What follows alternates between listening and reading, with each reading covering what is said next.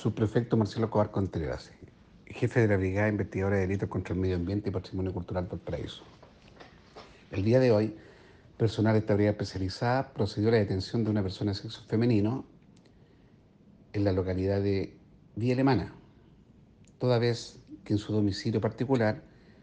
mantenía cinco ejemplares caninos de diferentes razas en un avanzado estado de desnutrición. Este procedimiento fue abordado conjuntamente con un médico veterinario de la sección tenencia responsable de la ilustre municipalidad de esa comuna, quien en su examen establece la precariedad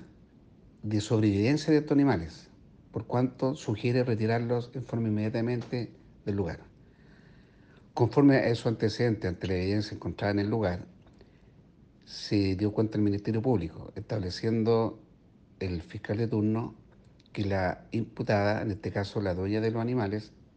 pase a disposición del Tribunal de Garantía Villa Alemana el día de mañana por su responsabilidad en el delito de maltrato animal. Máxima aún, con la finalidad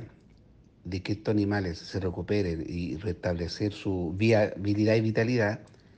se está coordinando con ONG animalistas objeto de que procedan